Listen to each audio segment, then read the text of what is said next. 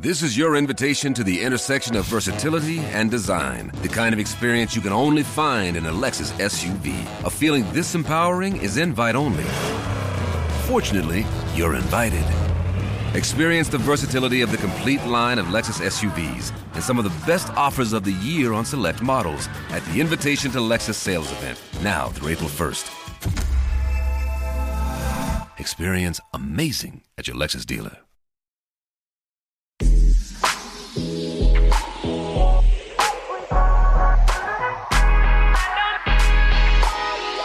Mad Dog und Wingman. Der Tennis-Podcast von Sky. Mit Michael Stich und Patrick Kühnen. Liebe Tennisfreunde, die Folge 23 für 2023 steht an. Und äh, das ist doch schon mal ganz gutes Omen. Und wir starten heute nach den ADP Finals, wollen ein bisschen zurückschauen zu den Finals, aber auch mal einen Streifzug machen durch den Davis Cup, der auch noch kommt, aber mehr noch in die Historie. Und das, glaube ich, wird ganz spannend. Vor allem, weil mein kongenialer Doppelpartner, der liebe Mad Dog, schon bereit sitzt am Mikrofon und auch Paul Häuser, der es geschafft hat, trotz großer Belastung bei der EDP Finals, heute mit uns zusammen diese Folge aufzunehmen. Grüß euch, Jungs. Servus. Servus, lieber Wingman. Vielen Dank für das Intro. Ja, du hast recht. Bei mir ist es ja wirklich äh, 30 Jahre her. Du hast die beiden Themen angesprochen. ATP Finals. Damals hieß es noch das Masters oder die inoffizielle Weltmeisterschaft. Und der Davis Cup, den wir beide zusammen gewinnen durften mit dem Rest des Teams, mit Marc Kevin Göllner, Karl-Uwe Steb und äh, Bernd Karbacher, glaube ich, damals waren im Team. Ne? Die fünf haben das Team ausgemacht. Von daher haben wir große Jubiläen zu feiern und natürlich wollen wir über die Finals als erstes sprechen. Ich habe euch natürlich zugehört bei Sky, wie ihr schön moderiert habt, im Wechsel mit unterschiedlichsten Partnern. Und das war schon sehr interessant, weil ich glaube, dass Tennis auch sehr interessant war. Aber die allererste Frage, die mich interessiert, als Fernsehzuschauer sah der Belag gar nicht so schnell aus. Ihr habt es ja auch nur im Fernsehen gesehen. Und ihr hattet ja auch jemanden vor Ort, einen Kollegen vor Ort, der das, glaube ich, noch besser beurteilen konnte. Wie war denn der Belag wirklich? Also für mich in der Warnung war er wirklich relativ schnell. Das heißt glatt, ich würde eher sagen glatt, nicht so rau gekörnt, glatt, mhm. weil besonders die Slice-Aufschläge und nochmal besonders der nach außen auf der Einstandseite, da haben eigentlich alle Spieler unglaublich viel mit gepunktet. Und ähm, von daher war meine Wahrnehmung die, dass der Blatt sehr glatt sein muss weil der Slice an sich von der Grundlinie zudem auch noch ganz gut funktioniert hat. Aber wie gesagt, ich war nicht vor Ort, ich habe nicht drauf gespielt, aber das ist bei mir so rübergekommen. Bei dir, Paul? Ja, also nicht nur ein bisschen schnell, sondern sauschnell. Das sind so die Infos, die ich von vor Ort dann mitbekommen habe. Und es gibt da manchmal so einen Index von der ATP und das war der schnellste Belag in dieser Saison. Also das war schneller als jetzt auch in Shanghai, schneller als in Paris-Bercy, schneller als Cincinnati. Und auch da, werden wir gleich noch drauf kommen, zeigt sich, ein Novak Djokovic, der kommt auch mit diesen superschnellen Belegen zurecht. Und ja, entschuldige, lieber Wingman, äh, äh, du hebst schon den Finger, aber jetzt müssen wir natürlich relativieren, was in der heutigen Zeit es bedeutet, wenn jemand vor Ort sagt, superschnell. Ich meine, alles andere ist ja so langsam, dass du irgendwie zwischendurch Kaffee trinken kannst. Ähm, das heißt, superschnell muss relativiert werden. Aber ich bin bei dir. Am Fernseher konnte man auch sehen, die Spieler hatten weniger Zeit, sich zum Ball zu stellen. Viele von den Jungs waren trotzdem dichter an der Grundlinie dran. Es spricht auch immer dafür, dass der Belag etwas schneller ist, weil sie nicht so viel Zeit haben, rechts und links zu laufen. Was das Spiel insgesamt ein bisschen interessanter gemacht hat, finde ich. Als Zuschauer muss ich das wirklich sagen. Ähm, aber, und dazu eine kleine Anekdote, wenn ihr mal wissen wollt, wie ein schneller Belag funktioniert, mein Patrick, wir sind ja früher auf Teppich aufgewachsen, kennen ja viele unserer Tennisfans, die uns da draußen zuhören, kennen ja die klassischen Teppichhallen noch, die sind ja schon schnell. Und es gab mal ein Tennisturnier, so ein Preisgeldturnier bei Bremen 93. Und da wurde, man höre und staune, auf Linoleum gespielt. Und Linoleum ist quasi der Belag, den wir alle von so diesen Turnhall, den Schulturnhallen kennen. So dieser ganz klassische, schneller geht's eigentlich gar nicht. Das ist fast wie eine Eisfläche. Und ich durfte damals in diesem Turnier spielen. Surf Volley ging natürlich immer und habe dann aber im Finale gegen unseren guten alten Freund Markus Zöcke gespielt. Und ich glaube, es ging 7-6, 4-6, 7-6 aus. Es gab nur einen Break und es hatte mit Tennis am Ende nicht viel zu tun. Es ging nur, es ging nur Aufschlag und Knall, Knall. Aber also wenn jemand mal schnelles Tennis spielen will, dann muss er sich irgendwo einen Linoleumplatz suchen und mal gucken, wie es da drauf funktioniert. Also Linoleum kenne ich, aber es war ja auch bezeichnend. Carlos Alcaraz, der ja zum ersten Mal dabei war in äh, Turin, hat ja dann sogar nach seinem ersten Match gegen Alexander Zverev gesagt, dass der Belag in Turin deutlich schneller ist als alle Beläge bei allen anderen Turnieren, die sie gespielt haben, vor allem die Tausender und hat sich ein bisschen gewundert, aber war dann auch im zweiten Match äh, voll angekommen und voll drin. Ne? Man konnte super Asse hauen. Ich finde die Aussage von Michael spannend. Surf and Volley geht eigentlich immer. Weil ich mir denke, der, die Gefahr ist doch bei so einem schnellen Aufschlag, dass dann auch der Return äh, schneller zurückkommt. Aber wenn du eine gute Bewegung hast, wenn du dran glaubst, dann bist du auch rechtzeitig vorne immer. Ja, und das, was aufgefallen ist, was mir als Zuschauer wieder aufgefallen ist, ist auch schon bei den letzten Turnieren, ist, ähm, die Jungs schlagen alle gut auf. Ne? Also diese mehr, dass der Aufschlag keine so große Rolle mehr spielt, ist ja gar nicht so gegeben. Sie ist ein bisschen gegeben aus dem einfachen Grunde, weil halt keiner Surf-Volley spielt. Das heißt, diesen schnellen Punkt hast du oft nicht. Und was alle Spieler heute gut können, ist den Return lang ins Feld spielen, selbst wenn er kein aggressiver Return ist. Der schlimmste Return ist ja, Patrick, du wirst dich erinnern, dir wird es ausgegangen sein, wenn du so eine langsame Bogenlampe bekommst, die dann so einen Meter vor der Grundlinie landet und du musst damit irgendwas anfangen. Damit ist natürlich immer die Rallye eröffnet und dann kommt halt die fünf, sechs, acht, zehn Schläge Rallye, weil halt keiner vorgeht. Und der Belag selber, so wie ihr ihn auch beschreibt, wäre eigentlich prädestiniert gewesen, auch eine gute Mischung zu haben, mal vorzugehen, Surfvolley. Natürlich hast du das Risiko eines guten Returns. Es gibt keinen Spieler auf der Welt, der in der Lage ist, konstant jeden ersten Aufschlag gut zu retournieren auf die Füße oder so hart, dass du nicht rankommst. Und wenn es der Fall wäre, dann musst du sagen, zu gut akzeptieren und weiter im Geschäft so. Aber ähm, es wäre halt eine Facette des Spiels auf so einem schnellen Belag, die mal wieder, ich weiß, ich wiederhole mich seit gefühlten zwei Jahren, was das angeht, aber die mal, mal wieder leider Gottes gefehlt hat. Djokovic habe ich schon ein paar Mal gesehen bei Surfen Volley. Mhm. Also für seine Verhältnisse Danke. fand ich schon verhältnismäßig viel Surfen Volley. Hatte ich vorher noch nicht so gesehen, vor allem in den entscheidenden Matches auch gegen Alcaraz und gegen Yannick Sinner. Fand ich auch stark, dass er das, äh, hat er auch wirklich gut gespielt. Also das sah über, über viele Strecken sehr natürlich aus und Sogar Alexander Zverev hat gegen Rublev deutlich offensiver gespielt und war auch mehr am Netz. Also und Sinner war auch eigentlich ganz gut vorne. Also ich hatte schon das Gefühl, dass die Spieler verhältnismäßig öfter am Netz waren, öfter Surfen Volley gespielt haben, als ich es übers Jahr bei anderen Turnieren gesehen habe. Nehm, geh mal auf Novak Djokovic, geh mal auf die Nummer eins der Welt. Der Aufschlag. Michael hat's gesagt, der Aufschlag ist noch so wichtig. Ist dieser Aufschlag von Novak Djokovic vielleicht der Schlag, den alle am meisten unterschätzen? Weil ich habe das Gefühl, mittlerweile mit dieser Präzision, klar, da sind jetzt keine Dinger dabei, so wie bei Zverev 230 oder wie bei Ben Shelton, aber die Präzision, wie er sich drauf verlassen kann, wie der durchmischen kann, ich glaube mittlerweile, das war ja am Anfang seiner Karriere überhaupt nicht der Fall, dass Djokovic mit dem Aufschlag richtig gepunktet hat. Aber mittlerweile ist es vielleicht einer der fünf besten Aufschläge aktuell auf der Tour. Oder wie seht ihr es? Ja, also beim Masters muss man, ist das extrem aufgefallen, finde ich, weil er auch sehr viele Asse, sehr viele freie Punkte mit dem ersten Aufschlag äh, erzielt hat ich habe mit Patrick zwischendurch einmal während des Turniers haben wir kurz telefoniert und haben so gesprochen, ob er seine Fußposition beim ersten Aufschlag etwas verändert hat. Also der Fuß steht gefühlt paralleler zur Grundlinie, ist jetzt hier technisch. Dadurch hat er natürlich mehr Körperrotation und kann gerade diesen Slice nach außen auf der Einstandseite noch besser spielen. Aber und jetzt kommt wieder mein Aber, weil ich muss ja meiner Meckerei treu bleiben, liebe Zuhörer. Es tut mir leid. Es ist natürlich so, wenn der Returnspieler seine Position nie verändert, und immer in der gleichen Position verharrt, ist es natürlich für einen Spieler auch irgendwann angenehm, seine Punkte beim Aufschlag zu finden.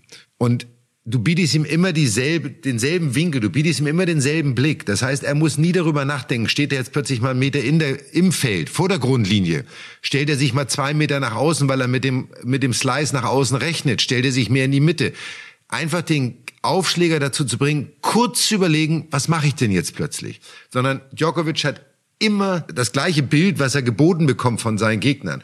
Und das macht es natürlich für jemanden, der dann einen guten Rhythmus findet, relativ einfach in diesem Rhythmus zu bleiben. Nimmt nichts von seiner Qualität der Aufschläge weg, überhaupt nicht. Aber ähm, da, da verstehe ich die Spieler wirklich nicht. Wenn ich merke, der Aufschlag nach außen macht von zehn Mal achtmal den Punkt, dann stelle ich mich einfach mal zwei Meter nach außen, biete ihm die Mitte an. Soll er da einen Asch schlagen? Soll er auch fünfmal machen? Kurzer Einspruch ein Spieler, den möchte ich da schon hervorheben, der probiert da wirklich beim Return auch gewaltig was aus. Der geht so in die Offensive und hat da auch immer wieder diese extrem aggressive Position. Das ist Holger Rune. Und Rune, was der teilweise reinschmeißt, ja, es hat gegen Djokovic dann nicht gelangt, ja, hat in, in Paris knapp verloren gegen, gegen Djokovic, aber da waren Bretter dabei, wie der gut aus den Startblöcken kommt. Das hat schon auch, auch bei, bei Djokovic Eindruck hinterlassen. Ja, also Holger Rune hat schon ein enorm offensives Spiel, keine Frage.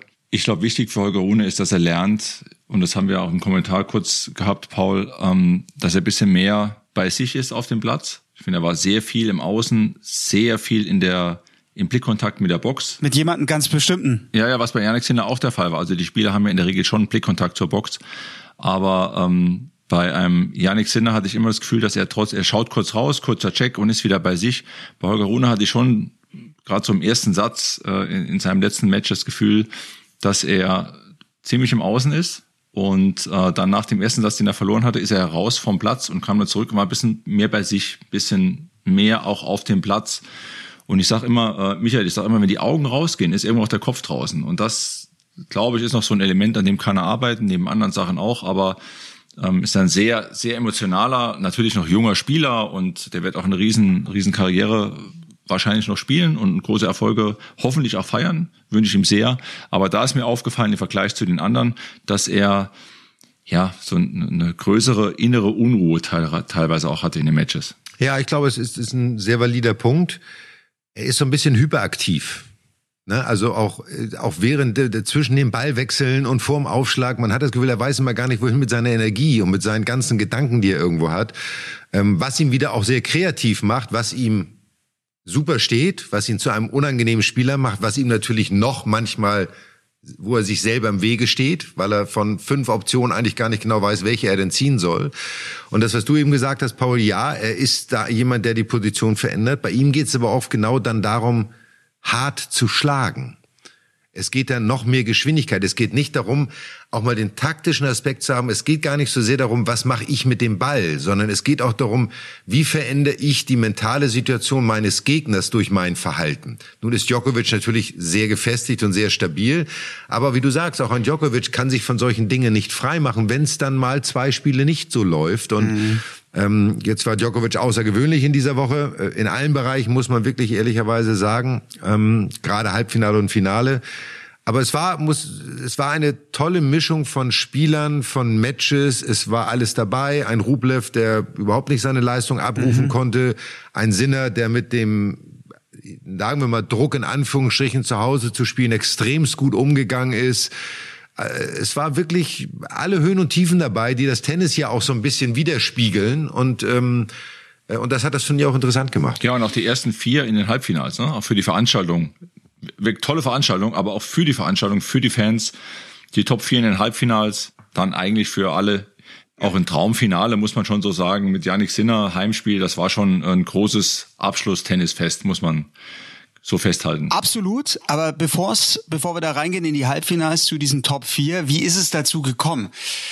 Es wurde so ein bisschen auch spekuliert, mh, hm, Sinner, der hatte dann so leicht auch mal Rückenproblematik, Ende zweiter Satz im Match gegen Rune. Wenn er dieses Match verliert, ist Djokovic raus. Sinner hat Djokovic erst hier in in dieses Halbfinale hineinbefördert, hat quasi Schützenhilfe geleistet. Michael, du hast auch das Masters gespielt, du hast es gewonnen. Du kennst dieses Round-Robin-Format also sehr, sehr gut. Wie wichtig ist es für so einen Spieler wie Sinner, dass er im Flow bleibt, dass er auch voll voll durchzieht, auch wenn er weiß, er ist schon weiter, weil wenn ich jetzt vergleiche, Medvedev, der hat nach dieser, der, der war ja durch nach dem Sieg gegen, gegen Sascha Zverev. Und Medvedev hat dann nach der Niederlage gegen Alcaraz zugegeben, ja, natürlich fehlen so ein paar Prozente im Kopf. Und er hat dann gemerkt, okay, Mist, Alcaraz ist heute zu stark, aber wehrt sich dann, stemmt sich dann nicht so dagegen, wie wenn es jetzt um alles geht. Und Sinner hatte ich das Gefühl auch vom Publikum getragen, hat dann nochmal alles äh, reingeworfen. Und natürlich wäre es taktisch ähm, auch irgendwo legitim gewesen, den Djokovic so zu entledigen, ihn so rauszubefördern, indem er Rune gewinnen lässt. Oder ist das ein komplett ähm, unfairer Gedanke? Für die Aussage müsstest du jetzt eigentlich mit der Reitgerte zehn Schläge auf deinen Allerwertesten bekommen. So. Weil ähm, also erstmal glaube ich, ja, dass abschenken jede nicht, abschenken nicht, aber ja, aber das ja. ist ja das, was du sagst. Am Endeffekt taktisch zu sein, das ist so ein bisschen wie bei Fußball-Weltmeisterschaft, wenn jemand eine Mannschaft sagt, oh, wenn wir gegen die verlieren, dann fliegen die raus und dann können wir gegen die Mhm. im Viertelfinale nicht spielen oder wie auch immer. Also ich glaube, wenn du Sportler weißt, was bist, ich meine, dass das also im Hinterkopf eine Rolle spielt und denkt, okay, ich gebe nicht mehr 100 Prozent deswegen. Und dann erwischt's halt den Djokovic. Das denken ja sehr viele Moderatoren logischerweise, die nie auf dem Niveau, sage ich mal, ATP, Top 50 oder was auch immer gespielt haben. Ich kann das für mich nur sagen. Du gehst da trotzdem raus und du willst gewinnen, weil es ist ein Match wie jedes andere. So. Jetzt kann es natürlich sein, dass du ein bisschen müde bist, mental ein bisschen müde bist. Kann dir beim normalen Turnier auch passieren nach zwei Sätzen. Trotzdem versuchst du zu gewinnen. Du nimmst das Beispiel Medvedev gegen Alcaraz. Alcaraz hat ein sehr gutes Match gespielt. Da ist es dann leicht zu sagen, ich war nicht voll da. Selbst wenn er voll da gewesen wäre, hätte er vielleicht nicht gewonnen. Also es ist auch immer so ein bisschen sich selbst das dann auch schönreden vielleicht. Tatsache ist nur, wenn du zwei Matches gewinnst im Round Robin und das dritte verlierst, ist es viel schwerer, mental ins Halbfinale zu gehen, weil du ja nicht von einem Sieg, sondern du kommst von einer Niederlage, egal ob du weiter bist oder nicht, sondern du hast eine Niederlage erlitten, die macht etwas mit dir. Und deswegen will, glaube ich, jeder seine Round-Robin-Matches alle gewinnen. In meinen, ja, als ich 93 gewonnen habe, war ich, glaube ich, auch der Erste nach zehn Jahren oder in den 80ern oder 90ern, der ungeschlagen das Masters gewonnen hat, so. Was eigentlich erstaunlich ist, was natürlich auch wiederum für eine Dichte eines Teilnehmerfeldes sprechen kann. Wenn du viele Spieler hast, die sich alle gegenseitig schlagen können, passiert das einfach, dass du mal auch ein Gruppenmatch verlierst. Aber generell, auch so ein Yannick Sinner, der geht da raus vor heimischem Publikum, der will jedes Match gewinnen.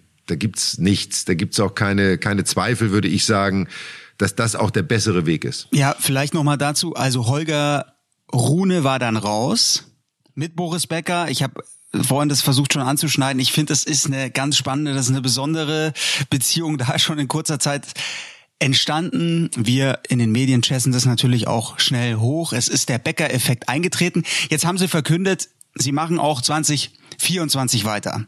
Ja, ich kann sagen, ich hatte jetzt nach dem Saisonende, ich hatte ein Interview mit Sascha Zverev im Tannenhof und da hat Sascha Zverev gesagt, ja, er hat über Boris auch nachgedacht. Das hat eine Rolle gespielt, das war schon 2018 der Fall, bevor er mit Ivan Lendl zusammengekommen ist. War es so ein bisschen kurz davor. Also die, die Gedanken im, im Team Zverev waren da, es, es kam nicht dazu. Die Tür langfristig will er aber offen lassen, dass es vielleicht irgendwann mal auch klappt mit, mit Boris Becker. Jetzt ist erstmal die Kon Kombination Becker-Rune, aber fand ich eine ganz spannende Aussage, dass er sich das durchaus mal vorstellen kann, auch da nochmal Boris Becker als Supercoach dabei zu haben dass Boris als Coach auch bei Djokovic sehr gute Arbeit geleistet hat, steht außer Frage. Aber ich finde es immer sehr spannend, wenn ich dir jetzt die Medien lese, dass alle von diesem Effekt sprechen. Was ist der Effekt? Der Junge hat letztes Jahr ein Sensationsjahr gespielt. Der hat Anfang des Jahres noch okay gespielt. Dann hat er mal ein Loch, wie jeder Spieler auf der Welt ein Loch hat. Jeder Einzelne hat es so. Und jetzt reden alle davon, nach zwei Wochen Arbeit, und Patrick, du kannst das noch viel besser beurteilen als ich, nach zwei Wochen Arbeit kannst du keinen Effekt haben. Da kannst du einen mentalen Effekt haben. Das ist das Einzige, wo du an der mentalen Einstellung vielleicht etwas verändern kannst. Aber du machst aus dem Tennisspieler keinen anderen Spieler. Das ist faktisch nicht möglich. Gleich, Patrick, aber ich, ich spreche jetzt wirklich nur von den nackten Zahlen. Also, Rune verliert in den letzten sechs Monaten fast jedes Spiel. Ich glaube, er hat nur ein Spiel gewonnen seit seit Wimbledon. Und dann kommt Boris Becker. Klar, es gibt dann dieses eine Schlüsselspiel wahrscheinlich in Basel, wo es wo es kippt, wo er eine Partie umdrehen kann. Aber was passiert? Er kommt ins Halbfinale, er spielt in Paris ein gutes Turnier und er spielt auch jetzt sehr, sehr gute Finals. Also alleine da ist was auf dem Platz passiert, da ist mental was passiert, er hat eine andere Ausstrahlung. Das ist für mich jetzt offensichtlich. Und das ist dann natürlich für mich ein direkter Zusammenhang mit dem neuen Trainer. Und wir hatten es bei Rune ja auch schon im letzten Jahr mit Muratoglu, der kam und sofort hat der gleich das Turnier in Paris-Bercy gewonnen mit dem neuen Trainer. Also da scheint irgendwas zu sein. Beim Fußball greifen wir auch manchmal diese Mechanismen, dass ein neuer Trainer kommt und plötzlich neues Mindset spielt die ganze Mannschaft an das Fußball. Also das, da scheint, also irgendwo muss da kausal was passieren. Die Schläge, Michael, da bin ich ja bei dir, die Schläge vor und Rückhand und so, das sind ja die gleichen Schläge, Aufschlag, es ist der gleiche Spieler. Ähm, ich denke, der Effekt ist dann an mentaler Natur. Also wenn jetzt ein, ein neuer Coach kommt und dem Spieler, sage ich mal, neues Selbstvertrauen vielleicht einhaucht oder ihn daran erinnert, was, was er gemacht hat in Zeiten, in denen er so erfolgreich gespielt hat oder mit welcher Körpersprache er auf den Platz geht und ihn vielleicht auch an seine Stärken erinnert und ihm den Zuspruch auch gibt oder alleine schon durch die Präsenz und, und durch die durch das Beieinandersein und sich austauschen und ähm, die Zuversicht spüren, die der Coach in, in dich setzt und dir das Vertrauen auch schenkt und davon überzeugt ist, dass du das schaffst und dass du, auch wenn du jetzt vier, fünfmal erste Runde verloren hast, ein super Spieler bist, das geht alles in, in den Bereich mental, Selbstvertrauen, Zuversicht, und im Endeffekt das Wort Selbstvertrauen, sich selbst vertrauen, das ist ja das, was manchmal in Niederlagen, und ich hatte auch mal eine lange Phase, sieben, acht Matches hintereinander verloren, wo du dir dann äh, nicht mehr so sicher bist mit dem, was du auf dem Platz machst, wie die Strategie ist, wie dein Plan ist, wie dein Matchplan ist. Und das sind die Elemente, glaube ich, die am ehesten am Anfang vor allem ähm, greifen, die man als Coach positiv beeinflussen kann. So würde ich an die Sache rangehen. Und da glaube ich, dass das, äh, wenn, wenn Boris oder, oder auch jetzt ein Moratoglu oder vielleicht auch ein Ivan Lendl oder jemand anders zu einem Spieler kommt, der vielleicht mal eine schlechte Phase hat, dann geht es in erster Linie darum. Alles andere braucht Zeit. Ne? Also die Schläge sind ja immer noch die gleichen alles andere braucht dann einfach ein paar Wochen und, und Training und, und zueinander finden. Auch Vertrauen ist ganz, ganz wichtig in der, in der Partnerschaft. Also da bin ich völlig bei dir, das ist völlig richtig und es ist ja auch nichts Schlechtes daran, das so zu formulieren. Es baut natürlich immer wieder auch extremen Druck für den Spieler auf. Weil es reden jetzt alle von diesem Effekt und jetzt ist die Erwartungshaltung, naja, eigentlich muss er jetzt im Januar die Australian Open gewinnen, weil jetzt hm. ist ja der neue Coach da und jetzt läuft's ja wieder super. Jetzt hat er anstatt mal zwei Matches, hat er mal fünf Matches gewonnen gemessen an dem, was sein Standard ist, dass er Turniere gewinnt, ist das ja noch weit entfernt von dem, was er sich eigentlich selber vorstellt. Aber der Druck, der natürlich aufgebaut wird, auch von außen, von den Medien, ist natürlich immens, weil alle jetzt Wunderdinge erwarten von dieser Partnerschaft. Und wie Patrick gerade sagt, es verändert sich ja der Spieler in so einer kurzen Zeit nicht. Selbst ein halbes Jahr ist schon in so einer Zusammenarbeit ja ein kurzer Zeitraum, weil du hast kaum Zeit, wirklich miteinander zu arbeiten. Ähm, aber bei der mentalen Komponente bin ich total bei dir. Ich finde das immer nur sehr, ähm, ja, bei, auch bei, ne, auch bei Lendl, wenn ist jetzt egal welcher Supercoach das ist, auch bei einem Edberg mit mit Roger Federer damals. Das ist ein Prozess und da können Erfahrungen äh, und bei einem Holger Rune in seinen jungen Jahren noch viel mehr bewirken, auch viel mehr verwirren, muss man auch sagen. Ne? Da ist ja noch nicht das gefestigte Korsett da. Aber ähm, ich, auch Holger Rune zuliebe würde ich den Ball da mal so ein bisschen flacher halten und die Jungs einfach mal arbeiten lassen und dann mal gucken, was in drei Monaten dabei mhm. rauskommt. Mhm. Aber Michael, finde ich ganz spannend, was du jetzt auch als Beispiele dann nochmal angeführt hast. Edberg bei Federer, das waren dann drei Jahre und das hat ja wirklich auch dann eine Handschrift hinterlassen. Federer wurde dann, dann kam äh, Lubicic noch dazu, aber Federer wurde einfach dann nochmal am Ende seiner Karriere offensiver. Ich finde, Ivanisevic muss man wahrscheinlich auch hoch dafür preisen. Djokovic ist jetzt älter geworden. Er hat immer noch diese Resilienz. Er, er kann immer noch die Gegner aussitzen, aber er ist in der Offensive stärker geworden. Wahrscheinlich auch mit seinem Coach Ivanisevic vor allem. Und Cahill, Darren Cahill und Sinner, das sind jetzt auch schon anderthalb Jahre, die die zusammenarbeiten. Auch da ist irgendwo, da ist was passiert. Der Spieler entwickelt sich weiter. Der große Vorteil ist ja, dass die, die Jungs, also Michael natürlich auch, die kennen ja die entscheidenden Situationen, weil sie selbst auf höchstem Niveau gespielt haben. Wissen natürlich bei Einstand, bei Breakball gegen im fünften Satz. Ne? So, so, so Geschichten spielen da auch eine Rolle, glaube ich. Mhm. Und, und, die mhm. waren halt oft in Situationen, in, in Phasen, in Trainingsphasen, in Matchphasen, in, in Aufbauphasen, wo ja die jungen, jungen Topspieler für ihre nächsten Jahre auch hinwollen. Das heißt, die haben das alles schon erlebt, was ein Holger Rune, Yannick Sinner, Alcaraz, äh, wie sie alle heißen, auch erleben wollen. Und das ist eben dieser Erfahrungsschatz, der so wertvoll ist für die jungen Spieler, wenn man zueinander findet und wenn man auf äh, einer großen Vertrauensbasis miteinander arbeiten kann. Genau, und das wird jetzt eben ganz spannend. Was passiert dann 2024? Noch bitte von euch eine Einschätzung dazu, zu dem, was Sascha Zverev gesagt hat. Und Zverev müssen wir natürlich auch nochmal analysieren, wie jetzt seine Saison zu Ende gegangen ist, mit immerhin zwei Siegen gegen Top-5-Spieler in, in der Gruppe. Aber er geht jetzt wahrscheinlich ins nächste Jahr mit dem gleichen Team, vor allem erstmal mit, mit Papa Alexander Senior, aber er hat über Boris mal nachgedacht und vielleicht klappt ja irgendwann mal wieder was.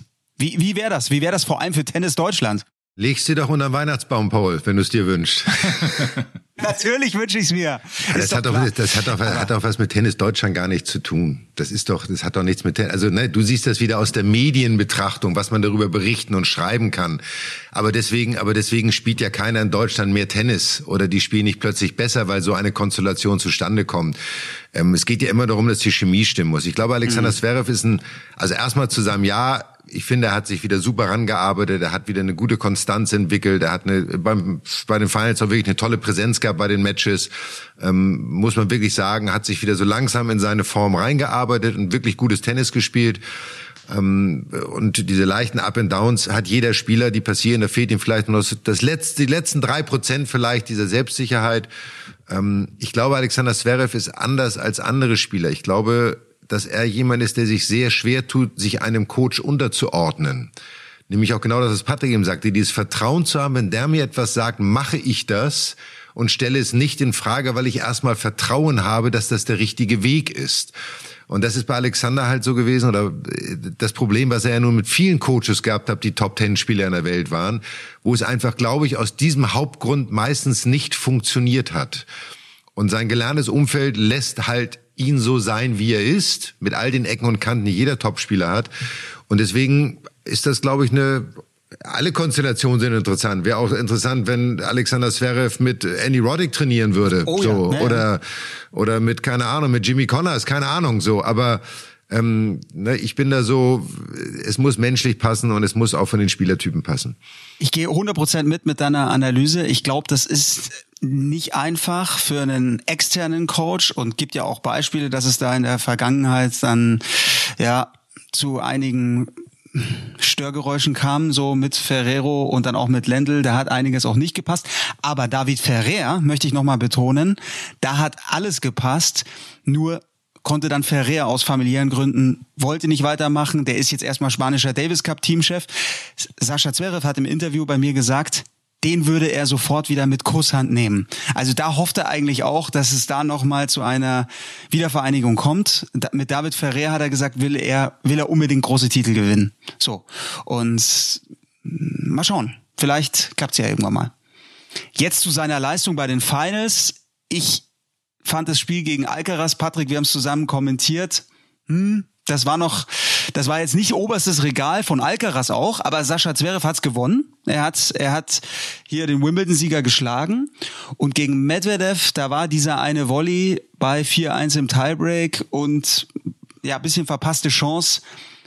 Aber im Endeffekt war es ein, ein super Turnier von ihm. Er hat sich nicht belohnt und ich glaube, für 2024, wenn er, wenn er sich weiterentwickelt, wenn der Weg auch mehr nach vorne geht, offensiver, äh, so wie es immer gefordert wird, auch offensive Rekordposition, dann, dann ist er gar nicht so weit weg von, von der Spitze, von den Top-Jungs. Oder Michael, siehst du es ein bisschen anders, dass das der hier, ich sag jetzt mal, Djokovic, gerade Djokovic, wie weit ist der im Moment von Zverev? Ja, das ist schon eine Ecke. Ne? Das, die Luft ist da überall sehr dünn. Die können sich alle an guten Tagen und nicht so guten Tagen können die sich alle, alle schlagen. Das haben sie alles in der Vergangenheit bewiesen.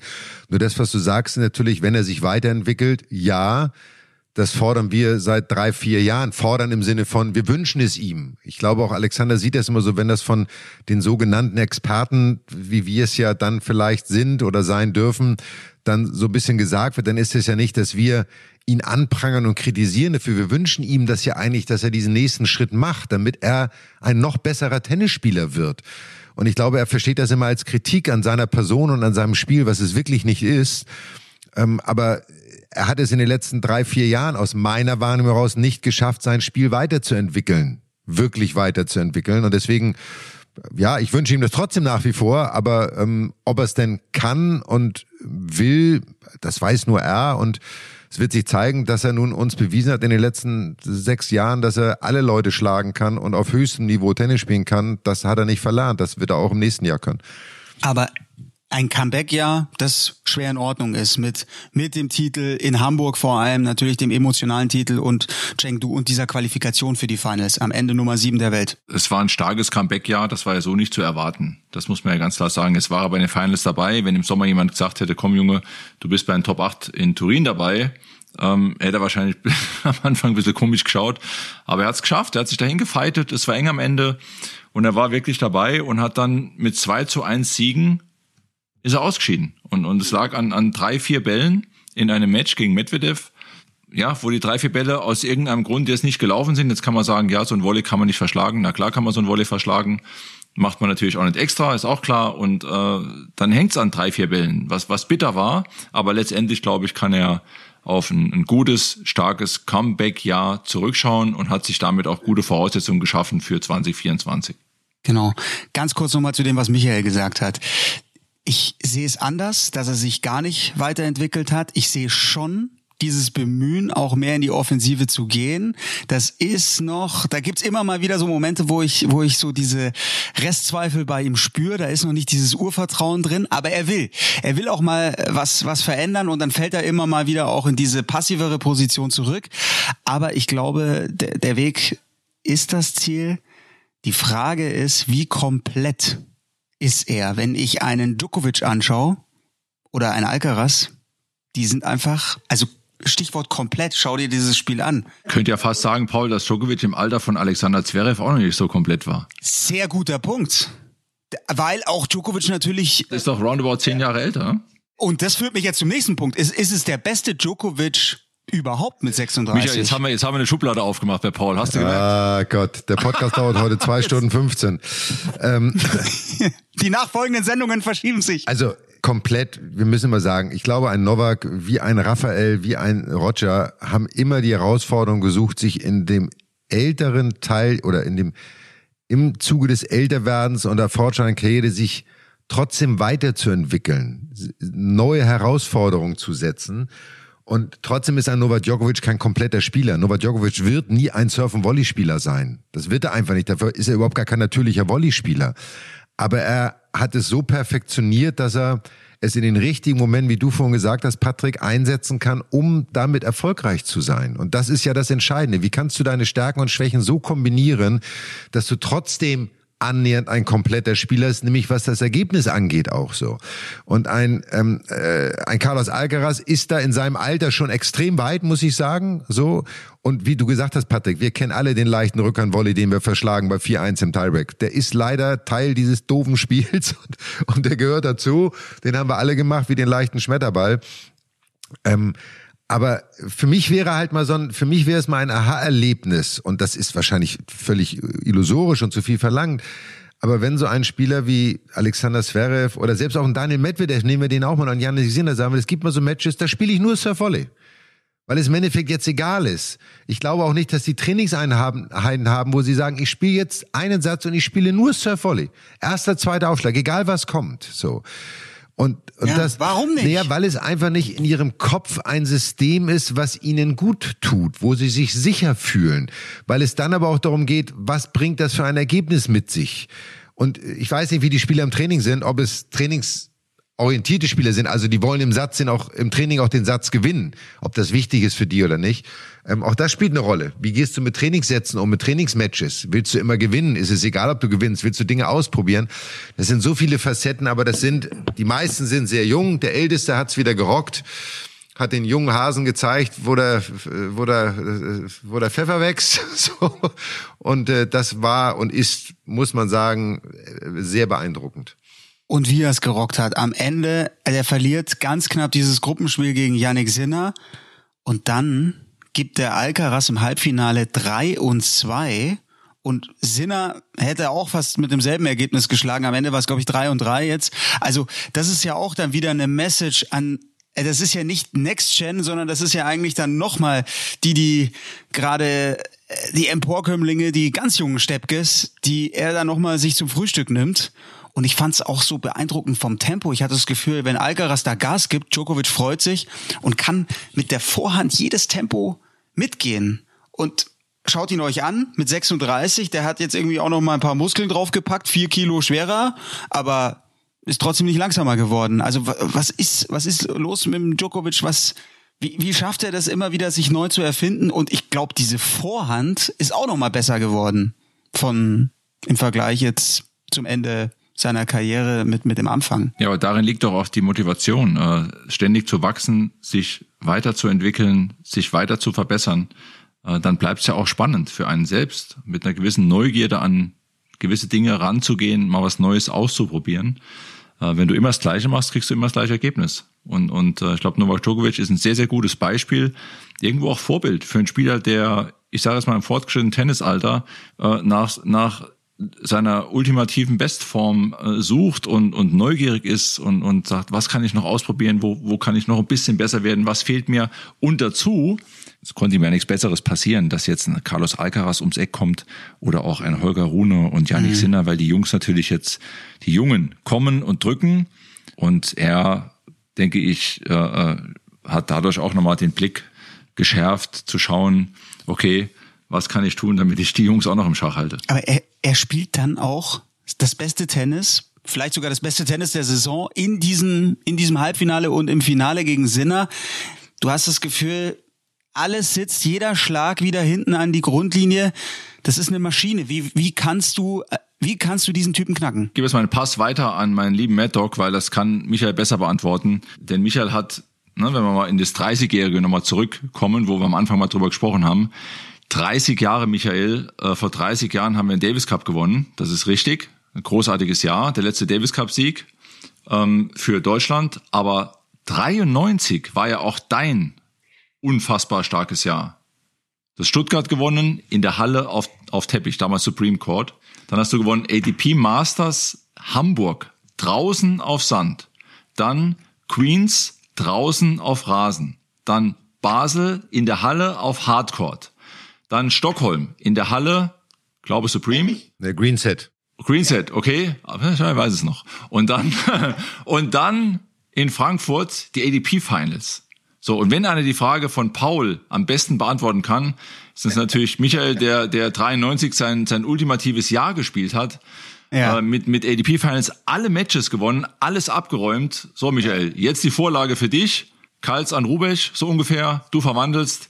Wie geht das? In diesen Matches dann nochmal eine Lade draufzulegen? Ich glaube, dass Djokovic erstmal froh war, dass er die Gruppenphase dann überstanden hatte, auch weil er es nicht selber mehr in der eigenen Hand wirklich hatte. Und dann hat er, glaube ich, aufgrund seiner Erfahrung, seiner ganzen Erfolge einfach diese Lockerheit und, wie du es gesagt hast, diesen Willen, den Jungen will ich es nochmal zeigen. Und was auch dazu kommt, ist, so das, was ich gesehen habe, er ist immer noch einer derjenigen, die sich taktisch am allerbesten auf einen Belag und auf einen Gegner einstellen können. Und äh, das war auf dem Belag gesehen. Ich habe ja eure Kommentierung ein bisschen gesehen, wo ihr auch bei Alcaraz immer gesagt habt, Mensch, der hat so viele Vorhandfehler gemacht. Du konntest bei Djokovic, den Djokovic ist so so stark in seiner Balance, in seinem Zentrum, wenn er steht, wenn er schlägt. Deswegen auch diese Vor noch mal schneller. Djokovic ist jemand, der kann so einen schnellen Belag mit seiner Technik super adaptieren. Dem liegt es gar nicht so sehr, wenn es zu langsam ist. Deswegen spielt er auch erstaunlicherweise sehr gut auf Rasen. Was den anderen Jungs noch so ein bisschen schwerer fällt. Er hat gegen Sinner viel mir auf, weiß nicht, wie ihr das seht, ähm, hat gegen Sinner wahnsinnig viel Longline gespielt, sowohl Rückhand als auch Vorhand um einem Sinner die Winkel zu nehmen, aber auch einem Sinner immer aus seiner Position reinzubringen, weil ein Sinner liebt es, Rückhand-Cross zu spielen. So, ähm, du merkst, da ist unheimlich viel dahinter, worüber er sich Gedanken macht, womit er sich beschäftigt, was der jungen Generation noch fehlt. Das ist völlig normal. Das hat uns allen gefehlt in dem Alter, wo die Jungs jetzt sind. Und das macht ihn so stark. Er ist körperlich topfit. Da nimmt er sich nichts mit den jungen Leuten so.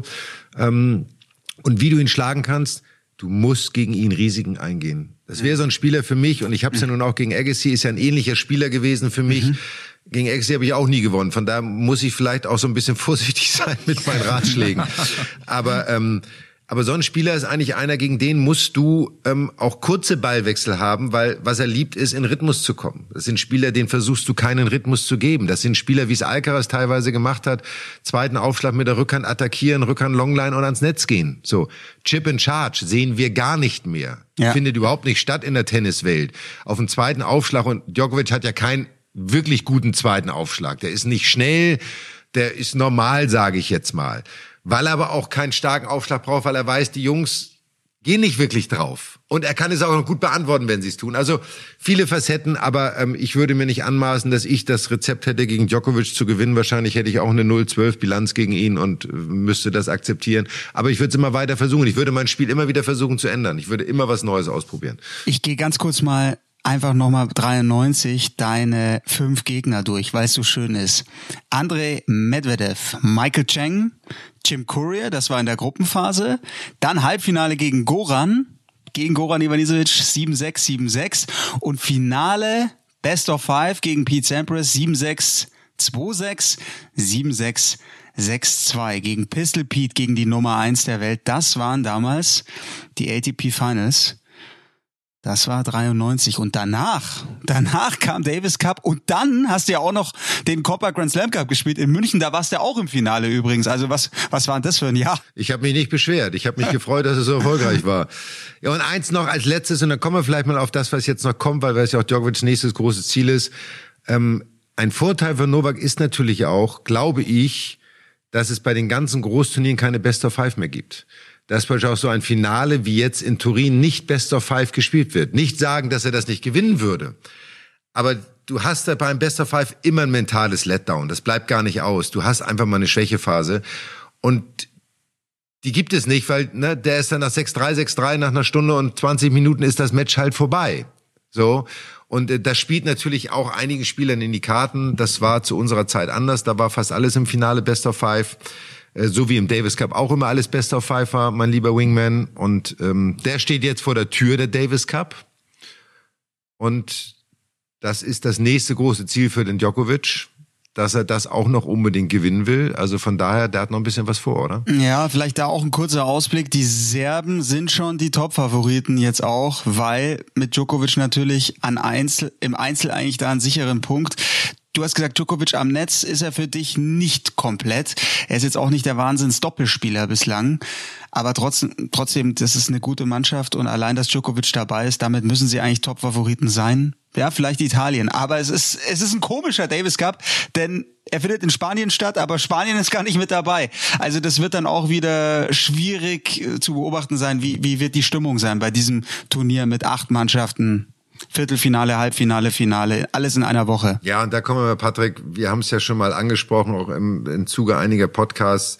Genau dieses Erlebnis, was wir damals haben durften in Düsseldorf 93 in der Messehalle fünf oder sechs oder zwei, ich weiß gar nicht mehr genau, welche es war, vor 12.000 Zuschauern diese Heimatmosphäre zu erleben, ist ein Erlebnis, das ist im Tennis durch nichts anderes zu ersetzen. Egal in welchem Center Court oder welchem Stadion du spielst. Und das tut mir wirklich für die Spieler leid, dass sie jetzt in Spanien spielen und wer immer da hingeht und zuschaut und wie immer die Stimmung sein wird. Ähm, aber ja, vielleicht auch in diesem Format das letzte Mal, wer weiß es, wer weiß, was mhm. passiert. Wir blicken gleich nochmal zurück. Vor 30 Jahren war das alles ein bisschen anders. Da war es lauter, da war es wilder, da war es emotionaler. Aber zum Abschluss dieser Saison 2023, wir haben letztes Jahr auch so ein paar Awards vergeben. Vielleicht ganz kurz, gibt's für euch so einen Moment in dieser Saison, der heraussticht? Was war so euer, euer Tennismoment 2023? Für mich war das Wimbledon-Finale das, das Finale in diesem Jahr, was mir sofort einfällt. Ähm, vor allem, weil es so ein bisschen mich erinnert hat an das Match äh, Federer gegen Sampras. Damals mit der dann nachfolgend eingeleiteten Wachablösung sozusagen. Ob das hier der Fall sein wird, muss man beobachten. Aber ich habe einen ganz persönlichen, wunderschönen Moment mm. im Tennisjahr 23, nämlich sogar mit meinem lieben Mad Dog. Äh, ich war nämlich in Halle mit Michael und durfte mit äh, ähm, beim Event von Michael äh, mit dabei sein. Da saßen wir abends im Restaurant, dort auf der Terrasse, im Hotel, auf der Anlage und wir haben am nächsten Tag Abreise, relativ früh. Und ich sag so, du, ich muss relativ früh abreisen. Äh, ich fliege von Düsseldorf, ich muss so gegen, gegen acht wahrscheinlich weg. Dann sagt er, äh, das macht überhaupt nichts, ich muss auch früh weg. Da lass uns doch morgen früh um 6.30 Uhr noch eine halbe Stunde Tennis spielen. Und dann äh, habe ich kurz innegehalten, habe geschaut, ob er es ernst meint, ja. So, und dann sah ich schon sein verschmitztes Lächeln und wusste, okay, morgen früh um 6.30 Uhr haben wir uns dann getroffen, um 6.30 Uhr, haben draußen gespielt, auf Sand, die Rasenplätze waren noch zu, aber es war keiner da. Wir haben ganz in Ruhe. Später kam dann äh, äh die, die Managerin von Michael noch dazu. Aber wir haben um 6.30 Uhr schön Bälle geschlagen und es war ein herrlicher Sommertag, morgens in der Früh, ganz ruhig auf der Anlage. Wir beide, so auf die alten Zeiten, einfach mal ein paar Rückhands-Leisbälle und Herrlich. Ein paar Stops gespielt. In Halle. Merken wir uns diesen Ort Halle, der wird gleich auch nochmal eine Rolle spielen aber eben 30 Jahre vorher. Aber Michael, jetzt erstmal dein Moment. Ja, ähm, leider Gottes muss ich diesen Halle-Moment mit Patrick genauso anführen, weil das war, wir haben vorher auch noch eine Tennisklinik gegeben für Hobbyspieler, die auch wirklich Spaß gemacht hat und wir ergänzen uns einfach super und äh, das war eines von zwei Malen, wo ich Tennis gespielt habe in diesem Jahr und äh, von daher mehr habe ich nicht geschafft, aber ich habe auch gedacht, besser wird's nicht mehr.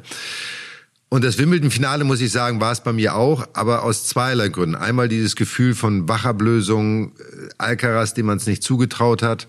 Natürlich, weil ich im Vorfeld, übrigens erwähnen muss ich das, auch gesagt hatte in Wimbledon, dass Alcaraz Wimbledon gewinnt. Ihr beide wart anderer Meinung. Mhm. Wie ich jetzt auch bei den Finals gesagt habe, dass ja, Sinner ja. und Djokovic im Finale sind. Ihr beide wart anderer Meinung. Ich möchte das nur so kurz am Rande erwähnen, so. Ähm, aber es hat auch einen etwas traurigen Aspekt, warum das das Match des Jahres ist, weil es nämlich das Match ist, was dazu beigetragen hat, dass Djokovic nicht den Grand Slam gewonnen hat. Mhm. Und mhm.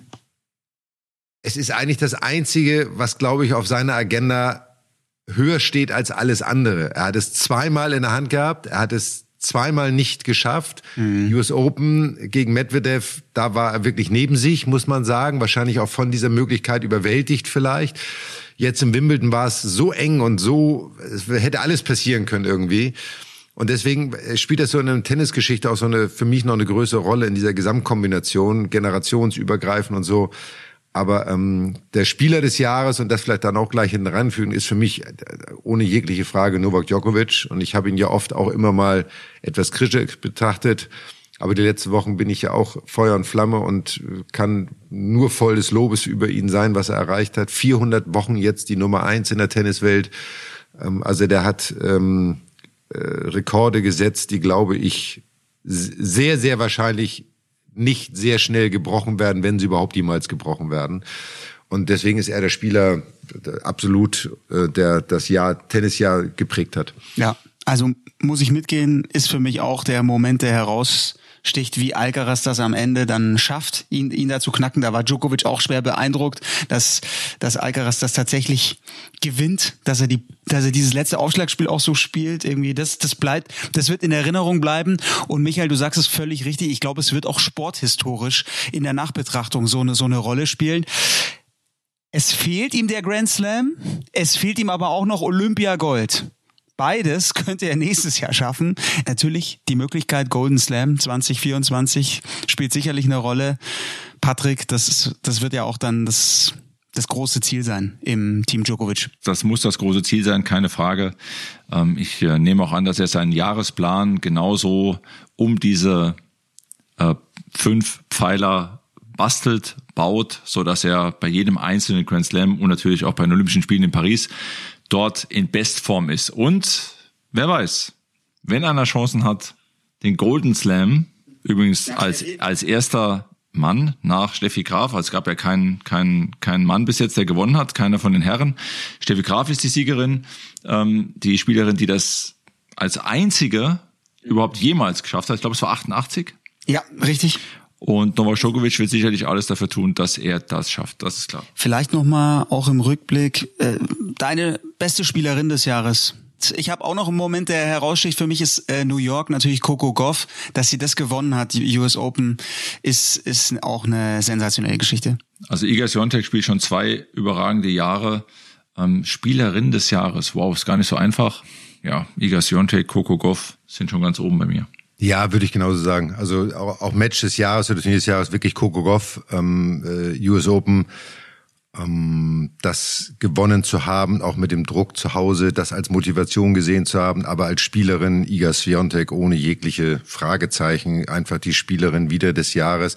Und das Schlimme ist ja, dass man da bei diesen Spielerinnen und Spielern dann immer das eine Haar in der Suppe sucht, wenn sie mal ein Turnier nicht so gut spielen und die anderen acht Turniere, die sie gewonnen haben, so schnell wieder vergisst, weil man diesen Standard so hoch ansetzt Und wenn sie dann einen Grand Slam nicht gewinnen, dann ist man schon enttäuscht. Wenn man das aber mal 30 Jahre zurückdenkt, wie viele Spieler oder Spielerinnen es überhaupt gab, die das in dieser Form überhaupt leisten konnten.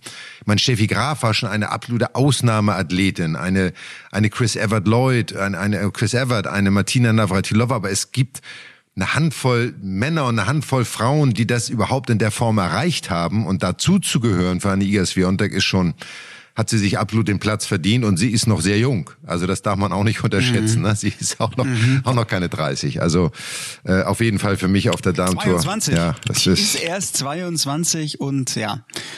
Eine ja. dürfen wir nicht vergessen, Paul. Müssen wir mit anführen. Ja. Ähm, Vondrusova, Wimbledon gewonnen. 23. Ja, ja. Überraschend. Erstaunlich. Absolut Ja, ja. Überraschend. Total überraschend. Und das sind schöne Geschichten, schöne Geschichten im Tennis, die muss man auch noch mal kurz ansprechen. Das sind tolle Geschichten, wenn eine Außenseiterin mal Wimbledon gewinnt. Das ist ja, überragend. ja. So bitter es war für uns Jabeur, die, die natürlich äh, äh, zum neuen Anlauf ansetzen wird im, im nächsten Jahr. Wimbledon wird das große Ziel sein. Einfach stark. Ich weiß, wie sich das anfühlt. Und sie, und sie braucht nie wieder ein Finale zu spielen oder Wimbledon zu spielen. Sie kann immer sagen, ihre Quote ist 100 Prozent. Ist gut. Fertig. Ein Finale gespielt, ein Finale gewonnen. Ich sage immer, ich habe eine bessere Quote als Roger Federer. Weil Bam. der hat äh, mehr Finals gespielt, als er gewonnen hat und hat deswegen prozentual gesehen eine schlechtere Quote als ich. Comeback des Jahres wahrscheinlich dann Sascha Zverev. Auf jeden Fall beeindruckend nach diesem Totalschaden im Sprunggelenk. Wir sind richtig gespannt, wie es dann 2024 aussehen wird. Das Ganze gibt's dann natürlich auch bei uns bei Sky. Aber jetzt Zeitreise, würde ich sagen, oder? Seid ihr ready, Jungs? Ja, wir haben es ja schon so ein bisschen anklingen lassen, den Davis Cup in Vorausschau auf das, was jetzt kommt. Aber ähm, Patrick und ich haben natürlich, äh, ich glaube, wir haben schon in jedem vierten Podcast darüber gesprochen und wir werden es auch die nächsten 30 Jahre noch tun, dass sich dieses Jahr natürlich unser Davis Cup Sieg, der letzte deutsche Davis Cup Sieg ähm, zum 30. Mal jährt und das Schöne ist, wenn wir so miteinander telefonieren oder wir irgendeinen Zeitungsartikel finden oder irgendeine alte Vi- VHS-Videokassette nochmal auskramen. Ich habe mir noch mal einen alten VHS-Videorekorder sogar gekauft, damit ich die noch abspielen kann. Ähm, dann ist das immer wieder schön, darüber zu reden. Und wir beide haben immer wieder ein Grinsen im Gesicht, weil das Erlebnis Davis Cup, du ja noch viel erfolgreicher als ich, dreimal gewonnen, aber ist etwas, was uns auf immer verbinden wird, aber was auch einer der schönsten Momente meiner Karriere auf jeden Fall war. Also ich weiß noch ganz genau, Paul, äh, Matchball Doppel, ne? Weiß ich noch. Also es war ja mal so, Freitag hatte ja, glaube ich, Mark Kevin Göllner Matchbälle gegen Fromberg. Und Fromberg hat's gewonnen und Michael lag gegen Jason Stoltenberg 2-1. Michael, korrigier mich, wenn es falsch ist. 2-1 Break hinten im fünften. 1-0, 1-0, glaube ich. Ich habe, glaube ich, direkt meinen Aufschlag verloren, irgendwie sowas, ja. Genau, dann hat Michael noch gewonnen. Das heißt, am Freitag waren das zwei unfassbar lange Einzel. Dann am Donnerstag, am Samstag ging es dann äh, äh, gegen die Woodies, quasi auf dem Platz. Und ähm, enges Match. Und dann weiß ich noch, Michael serviert im Tiebreak bei 6-4 auf Todd Woodbridge. Und ich stehe am Netz, natürlich bis in die Haarspitzen angespannt, kaum noch geatmet. Und Michael bringt den Aufschlag, Woodbridge bringt den Return und ich sehe nur so aus dem Augenwinkel rechts, wie so ein langer, langes Bein, so ein langes Bein und so ein Fuß nach vorne rutscht und dann kommt irgendwann der Schläger zum tiefen Volley und Michael platziert den 10 Zentimeter vor der Grundlinie und dann wir beide nach dem Volley in Halb-Acht-Stellung, Todd Woodbridge holt aus, zimmert das Ding durch die Mitte und batsch, Ball bleibt an der Netz Netzkante hängen und dann sind alle Dämme gebrochen. Alle Dämme und ich meine, das war ja der Punkt zum 2 zu 1. Aber wenn ich mir das bei YouTube anschaue, das sieht aus, als hättet ihr gerade den Davis Cup schon gewonnen. Da fliegen ja ganz viele Sachen auf den Platz und sowas. Es ist, es ist wie im Fußballstadion, es ist völlig irre. Äh, ja, wie, wie bei so einer Weltmeisterschaft. Und, und dazu muss man sagen, wir haben ja in dem vierten Satz, wir haben es ja in vier Sätzen gewonnen, das Doppel, haben wir ja mit Break geführt und ich habe zum Match serviert. Bei 5-3 oder bei 5-4, glaube ich, und äh, haben den hab sehr schlecht aufgeschlagen, muss man sagen, so, und haben dann das Spiel verloren, haben uns aber dadurch nicht aus der Ruhe bringen lassen, haben das dann durchgezogen. Und wie du richtig sagst, Paul, nach dem Match, und es waren 12.000 Zuschauer da, und die hatten alle so ein Sitzkissen auf ihren, auf ihren Messestühlen. Und diese gesamten Sitzkissen wurden auf den Platz geschmissen. Das war wie so ein Konfettiregen aus Sitzkissen, muss man sagen. Und das war so, für uns war das natürlich so, die Woodies waren das mit Abstand weltbeste Doppel in den 90er Jahren. Die haben alles gewonnen, die haben keine Ahnung, zusammen 20 Grand Slam Titel gewonnen, ich weiß es nicht. Ähm, aber selbst auf Sand waren sie eines der weltbesten Doppel und das war für uns schon nicht wirklich ein einkalkulierter Punkt von vornherein, muss man sagen. Wir wussten, es ist ein offenes Match, aber es hätte keiner was gesagt, wenn wir verloren hätten. Aber nach dem 1-1 am ersten Tag, weil wir natürlich alle davon ausgegangen waren, gehofft haben, dass Mark Kevin Göllner gegen Richard Fromberg gewinnt, war das Doppel halt nochmal umso bedeutender mhm. und umso wichtiger auch, dass wir da beide die Nerven behalten haben und das gemeinsam durchgezogen haben. Also äh, und die Atmosphäre auch dann, nachdem wir das Gesamtmatch gewonnen hatten, es war so ausgelassen. Für Patrick dann ja dich ja nochmal anders. Ich meine, du hattest ihn schon zweimal vorher gewonnen in Davis Cup, aber jeder Sieg ist ja nochmal anders. Ne? Also jede jede Teilnahme ist ja auch eine andere und jede Erfahrung ist eine andere. Mhm. Und ähm, ich glaube, für dich war das trotzdem nochmal wieder was Besonderes. Für mich war es was, äh, was sehr Besonderes, weil ich ja alle Doppel mit dir gespielt habe. Ne? Also ich erinnere mich damals noch, äh, in Moskau war es die erste Doppel. Genau. Und dann gab es ja auch ein Riesendoppel in Halle gegen Korda Suk ja. auf Rasen. Also wir sind ja äh, quasi mit einer weißen Weste dann jetzt quasi in, in Rente gegangen, sozusagen, Tennisrente. Aber ich habe halt alle Doppel auch gespielt und dadurch war das Jahr 93 für mich auch sehr besonders. Jetzt hast du es, genau, wir sind jetzt halt voll mit dem Finale eingestiegen, aber Patrick, du hast es angesprochen, ich will mit euch schon noch einmal hier dieses Draw durchgehen, weil es natürlich auch hochinteressante Namen sind, tolle Gegner und vor allem was für Orte. Ihr spielt das, die erste Runde, das Achtelfinale in, in Moskau im Olympiastadion und erstmal will ich aber von euch wissen, wie ist so generell vorher die Ausgangssituation im Team? Was war das für ein Team und wie war auch die Zusammenstellung mit Niki Pilic? Also Patrick hat tendenziell bei vielen Dingen sowieso ein besseres Erinnerungsvermögen als ich. Ähm, für mich war klar, dass ich in dem Jahr spielen wollte.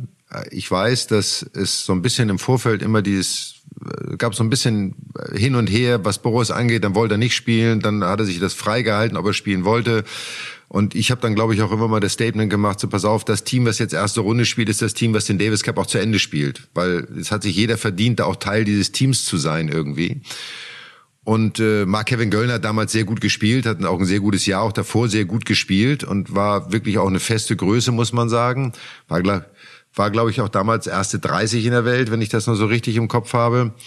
Äh, mit Patrick natürlich ein Erfahrener dabei. Dann war Charlie Steb und Bernd Karbacher so die beiden, die, ne, Bernd Karbacher war auch erste 50 auf jeden Fall, war teilweise auch erste 30. Es war ein sehr ausgeglichenes Team eigentlich und es war aber trotzdem die Mannschaftsleistung, die entscheidend war. Jede Mannschaft, die den Davis Cup aufgebaut hat, einen Spitzenspieler, das war in dem Falle ich. Aber du brauchst dahinter ein Team, was irgendwie miteinander harmoniert, was funktioniert. Und das hat Niki Pilic einfach all die Jahre, wo er den Job gemacht hat, immer unfassbar hinbekommen. Also ohne Niki Pilic muss man ganz klar sagen, hätte es, glaube ich, trotz der Spieler, die da waren, nie einen dieser Davis Cup Siege gegeben.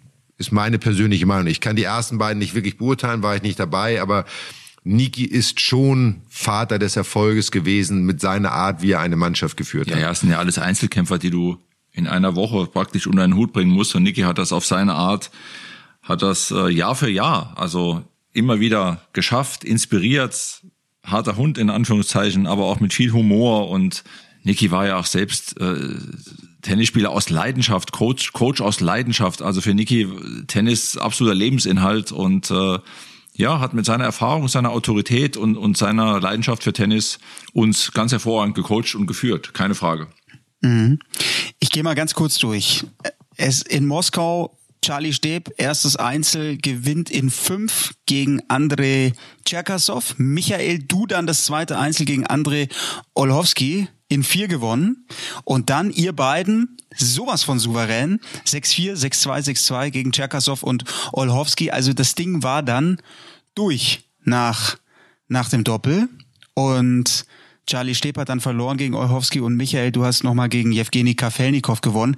Das war also dann Moskau und dann ging es gegen Tschechien und ich habe es gesagt, 30 Jahre 30 Jahre später spielt ihr da in der Früh herrlich in Halle. Ihr habt dort gegen Korda Suk in vier gewonnen. Was war das für eine Ausgangslage gegen Tschechien? Ja, waren, wir haben ja explizit Rasen gewählt, weil sie mit Novacek, mit Petr Korda, mit Cyril Suck gespielt haben. Ich weiß gar nicht, wer der vierte Spieler war, ob es Daniel Wacek war, wer da eben noch Team war. Ähm, aber alles keine Rasenspezialisten. Ich weiß sogar, dass ich mich im ersten Einzel, glaube ich, sehr schwer getan habe. 7-5 im fünften. Gegen Karel Novacek, so, ja. ähm, und dann haben wir im Doppel, aber eigentlich war es unser Belag. So, und das Doppel war so, ja, nicht einkalkuliert, aber auf dem Belag waren wir schon die Favoriten und mussten das eigentlich gewinnen. So, haben wir dann ja In auch vier getan. gewonnen. Ja. Und auch da war eben dann nach dem Doppel schon wieder alles eingetütet, weil mal Kevin Göllner in vier gegen Peter Korda das erste Match gewann. Also ihr wart zweimal gegen Tschechien und gegen Moskau schnell 3-0 vorne und jetzt komme ich mit meiner Erinnerung, für mich war das damals so ein Highlight, Halbfinale Schweden, Deutschland, das war dann, ich kam von der äh, Schule, Grundschule zurück, Fernseher angemacht und boah, was war das für eine coole Stimmung da, Bohrlange, die haben da eine Band gehabt, ne, die da gespielt hat, Blasmusik, Riesenstimmung. Und ich dachte, Schweden zu Hause mit Stefan Edberg als dem Topspieler und ja auch ein super Doppel, das könnte richtig, richtig spannend werden. Da habe ich eine Geschichte, eine schöne Geschichte zu. Und zwar, Bohrlänge, Michael, erstes Training. Schweden wählt drucklose Bälle. Die Heimmannschaft hat den Belag und die Bälle wählen dürfen damals. Schweden wählt drucklose Bälle. Ich nach einer halben Stunde eine Riesenkrawatte, denk mir halt, ach du lieber Gott, drucklose Bälle. Ja, mit denen äh, geht eigentlich gar nichts. Mit denen habe ich immer schon schlecht gespielt, nie damit also zurechtgekommen. fa- faule Eier. Ja, So- drucklose so- Bälle halt, so ein bisschen tote Ja. Bälle, ne? So, Tennisspieler, die mit drucklosen Bällen mal gespielt haben, wissen genau, was ich meine. Und dann gehen wir hin, was trinken, beim Seitenwechsel und dann äh, platzt mir der Kragen, ne? So, genau so. Und Michael sagt dann aber, zieht erstmal an, an, an seiner Cola und sagt dann, du Junge, äh, jetzt überleg mal, die Schweden schießen sich doch ein Eigentor. Mit drucklosen Bällen springt der Kick vom Edberg nicht so hoch. Äh, damals, äh, den kann ich schön retournieren. Dann war zweiter Einzelspieler Stefan Gustafsson, äh, ähm, Magnus. Magnus Gustafsson, genau. Und dem spiele ich schön den Slice, lang, kurz und Stopp und so, da kann er sich schön abarbeiten. Also Michael wusste eigentlich schon, so habe ich es auf jeden Fall empfunden, nach einer halben Stunde, wie er die Jungs auseinandernehmen will. Ja. Und, und das hat er dann auch gemacht, genauso. Der wusste nach einer halben Stunde, wusste er schon genau, was, was, was da los ist. Ja, und dann spielen die ja dazu noch auf Sand. Warum haben die Schweden Sand gewählt und dann diese Kombi? Naja, weil sie natürlich, sag mal, die haben natürlich Mark Kevin Göllner gesehen, der auf Sand sehr gut war. Und Charlie hat auf Sand natürlich auch als seinen besten Belag gespielt. Ähm, bei mir haben sie wahrscheinlich auch gedacht, auf schnellen Belegen bin ich gefährlicher als auf Sand. So. Magnus Gustafsson, damals glaube ich auch Top-Ten-Spieler. Ähm, auf Sand sehr guter Spieler, sehr unangenehmer Spieler. Stefan Edberg auf jedem Belag gut, keine, egal was, wenn er gut drauf ist. Und ich glaube, es war ja noch Anders Jarret mit im Team, einer der weltbesten Doppelspieler auch damals. Ähm, also die hatten schon ein Team, was eigentlich auf jedem Belag spielen kann. Aber ich glaube, der große Fehler war wirklich, dass sie diesen Ball gewählt haben, dass sie diesen drucklosen Treton-Ball gewählt haben, weil damit kamen die Foren von Gustafsson nicht, der Aufschlag von Stefan nicht und der Volley blieb auch immer irgendwie an der T-Linie hängen. Ähm, und äh, es lief auch einfach für uns. Also es war auch einfach von Anfang an, ich hab, weiß gar nicht, ich glaube relativ glatt gegen Gustafsson sogar gewonnen.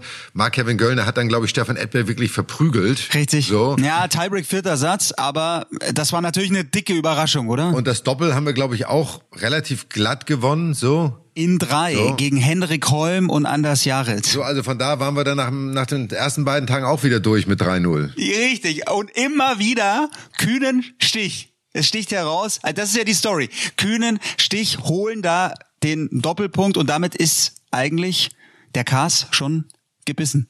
Damit ist die Kiste schon rum. Ja. Und das war das Jahr, so lief es halt durch. Aber, und das muss man sagen, wir hatten trotz aller Unterschiedlichkeit der Persönlichkeiten, hatten wir ein tolles Team. Wir hatten einen tollen Team-Captain. Wir hatten ein tolles Team drumherum, muss man wirklich sagen. Es war noch dieser Davis Cup-Hype in Deutschland auch. Auch das muss man sagen.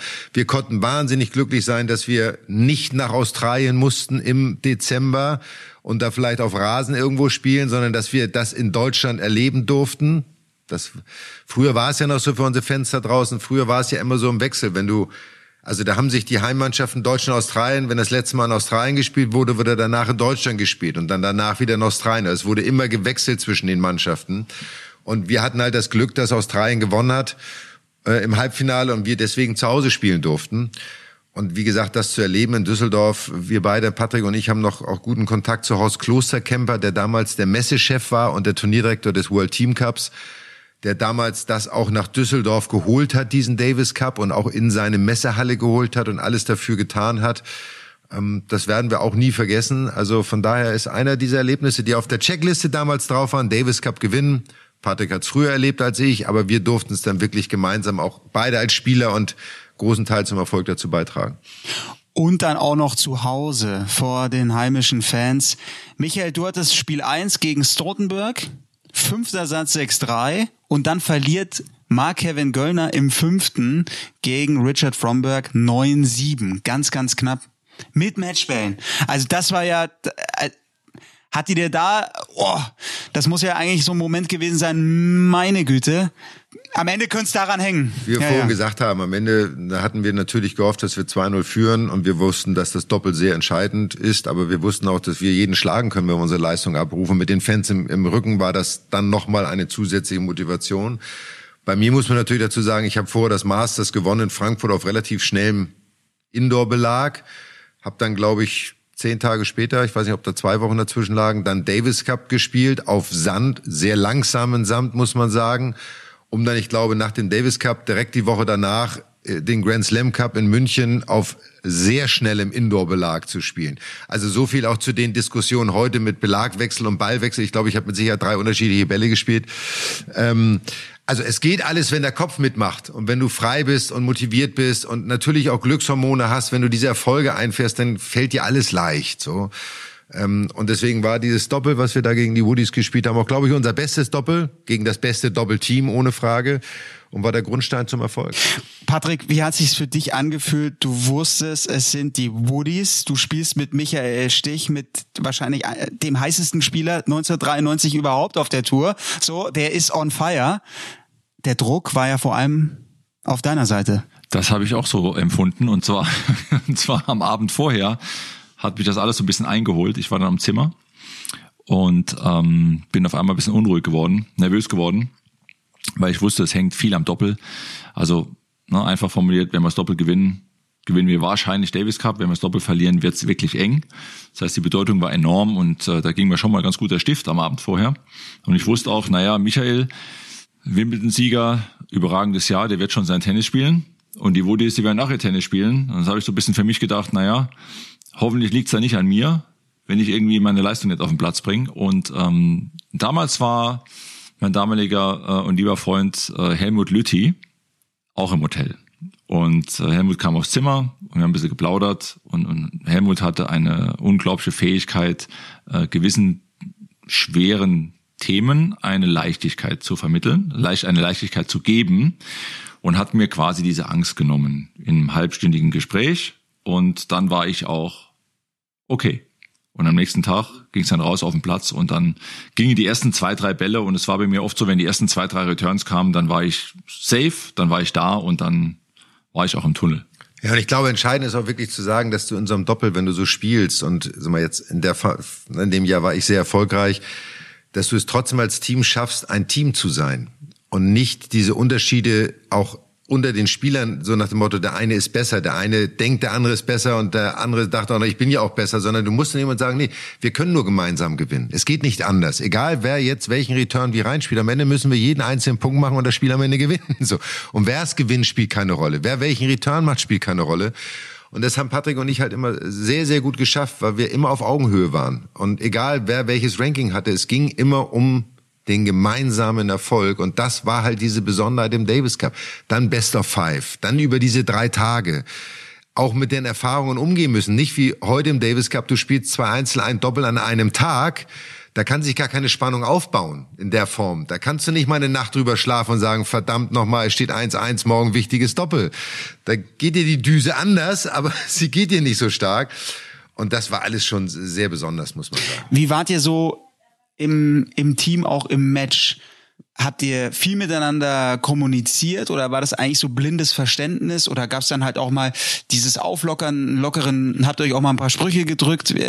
Was hat euch so ausgemacht? Also wir hatten von Haus aus, glaube ich, ein sehr gutes Verständnis ähm, fürs Doppel an sich, aber haben sehr viel kommuniziert und das finde ich auch sehr wichtig. Ähm, für mich war es auch wichtig, weil Michael mir immer von Anfang an das Gefühl gab, ähm, auch wenn ich mal irgendwie, ich sag mal, einen vermeintlich leichten Fehler mache, dass das alles okay ist. Hauptsache, wir sind aktiv, wir sind selbst auf dem Platz aktiv, wollen das Spiel in die Hand nehmen, wir bestimmen, was passiert, wir haben eine klare Strategie und ähm, von daher war die Kommunikation sehr wichtig und ich erinnere mich noch an, an den Davis Cup, dann 94 sogar, wenn ich einen kurzen Exkurs mache, da nach Österreich zum Davis Cup Doppel, als Michael mhm. auch erkannt hat nach dem verlorenen vierten Satz, dass wir eine kurze Auszeit brauchen.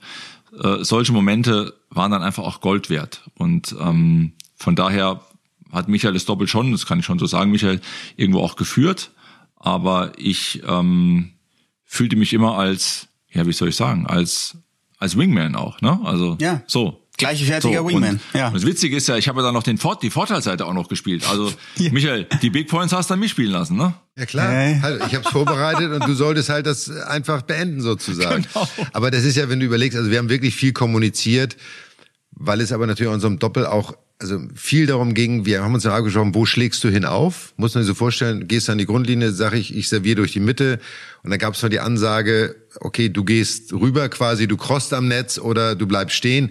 Aber in dem Moment, wo du weißt, wo dein Partner hin aufschlägt, weißt du auch mehr, welche Seite du decken musst, also wie du dich am Netz verhalten musst. Heute die Spieler machen es ja mit den Zeichen hinter, hinterm Rücken. Ich habe das auch mal probiert mit Wayne Ferreira irgendwann mal. Mhm ich habe irgendwann gar nicht mehr gewusst, was ich da für Zeichen gebe. Ich war völlig, ich war völlig durcheinander. Ich hatte gar, ich wusste gar nicht mehr, was ich da jetzt eigentlich gesagt hatte oder was ich für Zeichen gegeben hatte. Deswegen war dieses verbale Kommunizieren, sich auch abzuklatschen nach einem guten oder schlechten Punkt, nicht übertrieben, aber immer auch dem Gegner dokumentieren, wir sind ein Team. Und wenn ich drei Returns irgendwie an die Netzwurzel gespielt habe, war es egal. Oder wenn Patrick es hat, war es auch egal, sondern es war wurscht. Und wenn wir vier Spiele in Folge verloren haben, wir sind ein Team. Und das musst du auch deinem Gegner dokumentieren. Und deswegen ist Kommunikation auch wahnsinnig wichtig gewesen. Gute Ausstrahlung. Gab es bei euch auch mal die Überlegung, ich meine, ihr habt so performt, habt dann diese vier wichtigen Doppel alle gewonnen zum Davis Cup Titel, dass ihr in dieser Konstellation ihr zusammen vielleicht auch Grand Slams Doppel zusammenspielt, weil ich meine, Patrick, du warst äh, Wimbledon Grand Slam Halbfinale im Doppel, Michael, du hast es gewonnen, also da wäre doch auch was gegangen. Ihr habt die Woodies gerade geschlagen, ja? Wir haben einen Versuch gestartet, Paul. Ist richtig, Michael, ne? Wir haben einmal in Melbourne gespielt und haben dann gegen die Jensen Brothers auf die Mütze bekommen. Und dann sagt Michael zu mir danach, weißt du was? Gewinnen wir lieber im Davis Cup. Aber die Turniere, die lassen wir, lassen wir besser beiseite. Ja, ich glaube auch, dass wir in der Kombi durch die Davis Cup Erfahrung aber auch genau diese extra Atmosphäre brauchten. Ich glaube, das hat sich auch, wir haben es dann auch so erlebt und ich glaube, wenn du das gemeinsam erlebt hast, ist jedes normale Turnier schwerer. Wir hätten uns mit Sicherheit eingespielt. Hätten wir 10, 12, 15 Turniere gespielt, hätten wir auch wesentlich besser bei Turnieren zusammengespielt. Aber gegen die Jensen Brothers zu verlieren und das noch in Melbourne, das war dann auch genug für uns irgendwie. Auch noch am anderen Ende der Welt haben wir gesagt, komm, packen wir ein, lassen wir bleiben, so. Ah, oh, herrlich. Ja, und jetzt aber noch abschließend, okay, es gibt diesen Triumph im Doppel, es steht 2 zu 1 nach dem Samstag. Und Patrick, was hast du dann gespürt? Es liegt ja jetzt der ganze Druck auf Michael. Es ist Match 4 gegen Richard Fromberg. Wie war so dein Gefühl? Wie geht er damit um? Auch diese, diese Stimmung im Team, wenn man so einen, wie, wie muss sich das jetzt auch anfühlen für die Serben, wenn man so einen Schlüsselspieler hat, der macht es schon. Der, der, der wird jetzt auch, da könnte ich mein ganzes Leben draufsetzen, ein ganzes Haus draufsetzen. Der, der zieht das. Die Hoffnung des ganzen Teams äh, lag ja, das lag ja da äh, auf Michaels Schultern, dass Michael das Match gegen Fromberg macht. Und auch morgens im Frühstücksraum, sonntags morgens war es, äh, war schon gute Stimmung, aber es war relativ ruhig und, und wir waren schon auch irgendwo sehr konzentriert mit den Gedanken jetzt beim Frühstück ja auch schon eigentlich auf dem Platz beim Match und ähm, dachten, Mensch, Michael macht das hoffentlich gegen, gegen ähm, Fromberg, Stoltenberg gegen Mark Kevin Göllner. Stoltenberg hat gut gespielt in der Saison. Ne? Aber Michael hat natürlich die, die, die, die Hoffnung äh, von uns auch äh, gehabt, dass er es gewinnt. Und, und Michael kam dann morgens rein war gut drauf, relativ, also so wie man ihn halt kennt, ne? Ausgeschlafen, entspannt. ausgeschlafen, selbstbewusst und äh, ich weiß nicht mehr, ob du noch was gesagt hast, Michael, aber ich hatte schon das Gefühl, dass äh, das Einzige, was heute anbrennen kann, waren die Rühreier, so ungefähr. Michael mhm. hat schon hat schon so einen Plan. Party, Party könnt ihr schon sowas, buchen, so ganz, ganz guten Plan auch gehabt und und hat dann auch, also das muss ich auch sagen, ich habe selten äh, ein Match gesehen, wo es um so viel geht wo, wo ein Spieler dann, äh, ähm, also Boris hatte diese Fähigkeit ja auch, das ist auch klar, aber, aber Michael hatte auch dann diese diesen, diese klare Strategie, wie er gegen Fromberg spielt und hat dann, ich glaube, es waren drei Sätze, Michael, ne? Das Ding in drei Sätzen dann nach Hause, 6, nach Hause 2, gespielt. Ja. 6-4, 6-2, 6-2. Also so eine richtige Reise dann auch eingeloggt, ne? ja, überragend, ja. Ja, es, war- es, es war so. Und ich glaube, das sind so Momente, wenn du dann, wir haben es vorhin gesagt, wenn du so nach diesem Doppel, du führst 2-1, für mich ein wahnsinnig wichtiges Ziel in meiner Karriere, den Davis Cup zu gewinnen. Und äh, dann, es gibt ja oft die Diskussion auch auf der Tour jetzt so, der Druck ist zu groß. So, ich habe ja immer die Theorie, der Druck kommt nie von außen, der kommt immer von einem selber. So, den Druck, den du machst, weil die höchste Leistung erwartet jeder Spieler von sich selbst, an sich selbst, so. Von außen kommt vielleicht noch so ein bisschen, ja, ne, du schaffst das, du musst das, wie auch immer. Es war ja bei uns im Team nicht so, aber mir war ja klar, dass die Jungs gedacht haben, der muss gewinnen, so, weil dann sind wir durch, dann müssen wir uns keine Sorgen mehr machen. Und ich glaube, ich habe das dann auch am Morgen irgendwie zum Ausdruck gebracht, weil ich habe mich super gefühlt und wenn ich mich super gefühlt habe, dann war, musste ich mich nur eine Viertelstunde einspielen, dann war das Feeling gut, das Händchen funktionierte irgendwie, musste sich keiner um mich kümmern und ich habe dann auch gesagt, Jungs, macht euch keinen Kopf, das läuft, das mache ich irgendwie und dann war es auch relativ schnell vorbei, aber immer wieder, es ist ein Team-Effort und ähm, das Team trägt auch dazu bei, dass du dich so fühlst, wie du dich dann fühlst. Und deswegen war das dann einfach, ähm, das war wirklich das leichteste Match zum Ende des Jahres gegen Fromberg dann. Ich wusste genau, mein Matchplan hat alles super funktioniert. Er war sicherlich ein bisschen müde, muss man auch so sagen, von den fünf Sätzen gegen Mark Kevin Göllner. War eh ein nicht so lockerer Spieler, sondern eher ein sehr, wie soll man sagen, so, musste viel Aufwand betreiben, so. Ähm, von daher kam das alles zusammen, aber am Ende des Tages fragte ich kein Mensch mehr danach. Hauptsache, wir haben 93 den letzten Davis Cup Titel nach Deutschland geholt und das ist jetzt 30 Jahre her. Also von daher, wer weiß, wann es wieder passiert. Und wie war die Feier? Keine Ahnung. Ich weiß wirklich gar nicht. Ich weiß, dass wir bei der Pressekonferenz dann danach irgendwie mit irgendwas rumgespritzt haben. Auch dann mit unseren Freunden, Familien, die dann ja in so einem kleineren Kreis zusammen war. Ich glaube, wir sind dann sogar in Düsseldorf in Sams gegangen, was es dann, was es jetzt ja gar nicht mehr gibt. Das war so damals die Diskothek, die Innendiskothek. Und da haben wir irgendwie gefeiert. Aber da kann ich mich ehrlicherweise nicht mehr dran erinnern. Und nicht, weil wir zu viel getrunken haben. Nee, nee, wir haben, wir haben gefeiert, aber ich glaube, es ist dann auch irgendwie, ist dann irgendwann jeder auch, ich glaube, wir haben gar nicht so lang gefeiert. Also ich war nicht so lang dort, waren einfach auch platt und dann ist jeder auch irgendwann äh, raus und, und danach nach Hause oder so. Aber ja, du, wenn du überlegst, äh, die, der, der schönste Moment ist ja eigentlich der Moment unmittelbar äh, nach dem Matchball. Und dann auch in der Umkleide logischerweise, wenn du mit der Mannschaft zusammenkommst. Das ist ja der Moment, äh, der dann ganz brandaktuell ist. Natürlich gehst du danach noch feiern mit Familie und so, aber das, die intensivste ist eigentlich dann, würde ich fast sagen, fast auf dem Platz oder in der Umkleide. Herrlich. Ja, nein, ein wunderbares Erlebnis, an das wir sehr gerne zurückdenken. Vielen Dank für diese Reise. Echt ja, klasse. und ja. äh, wir haben sie auch gerne nochmal gemacht und ich hoffe, äh, alle da draußen haben sie auch gerne noch mit uns gemacht, auch wenn es jetzt wieder ein bisschen länger geworden ist. Aber man, man muss die Feste feiern, wie sie fallen, so heißt es doch so schön. Ja, ja. Und äh, Patrick und ich werden uns dieses Jahr auch nochmal sehen und werden das auch nochmal gemeinsam zusammen feiern und uns da nochmal drüber freuen. Und da fällt uns bis dahin noch die eine oder andere Geschichte irgendwie ein. Oder wir nehmen den Davis-Pokal, die Replika, die ja jeder von uns bekommen hat. Also, ne, das ist ja ein Riesenpott, dieser Davis Cup, und wir haben alle so eine kleine Replika bekommen. Vielleicht nehmen wir die mit, machen ein bisschen Shampoos rein und schlüffeln da ein bisschen dran rum. Macht ein Foto. So, genau. So, also in diesem Sinne, äh, lieber Paul, lieb, dass du uns auf die Reise auch mitgenommen hast. Und äh, damit ist Große jetzt die Ehre. ja, Große und damit Sache. ist jetzt die äh, Reise für 2023 erstmal wieder vorbei, weil das war für dieses Jahr unser letzter Podcast. Und äh, damit möchten wir uns von allen unseren Fans da draußen erstmal verabschieden und uns bedanken für die Treue, dass ihr so fleißig zugehört habt und hoffnungsvollerweise auch die meisten Podcasts Spaß dran hattet. Und äh, mir hat's wieder riesen viel Spaß gemacht. Und von daher äh, freuen wir uns auf das, was denn kommen mag. So ist es. Euch allen, allen Zuhörern, viel Spaß am Tenniscourt. Man kann auch jetzt in der Halle wunderschön spielen. Turnierpause international. Und man kann vielleicht sich inspirieren lassen durch unseren Podcast, durch das, was ihr gesehen habt in den letzten Wochen. Habt auf jeden Fall viel Freude am Spaß. Äh, viel Freude am Spaß ist auch ein guter Spruch. Viel Freude auf dem Court und bis bald. Tennis ist was Feines, was ganz was Feines. Machen Sie es gut und bis bald. Wir hören uns auf jeden Fall 2024 auf Sky. Geht's weiter mit Tennis und alles andere bleibt spannend. Mad Dog und Wingman ist eine Produktion der Podcast-Bande im Auftrag von Sky. Neue Folgen gibt's alle 14 Tage, immer mittwochs, überall, wo es Podcasts gibt.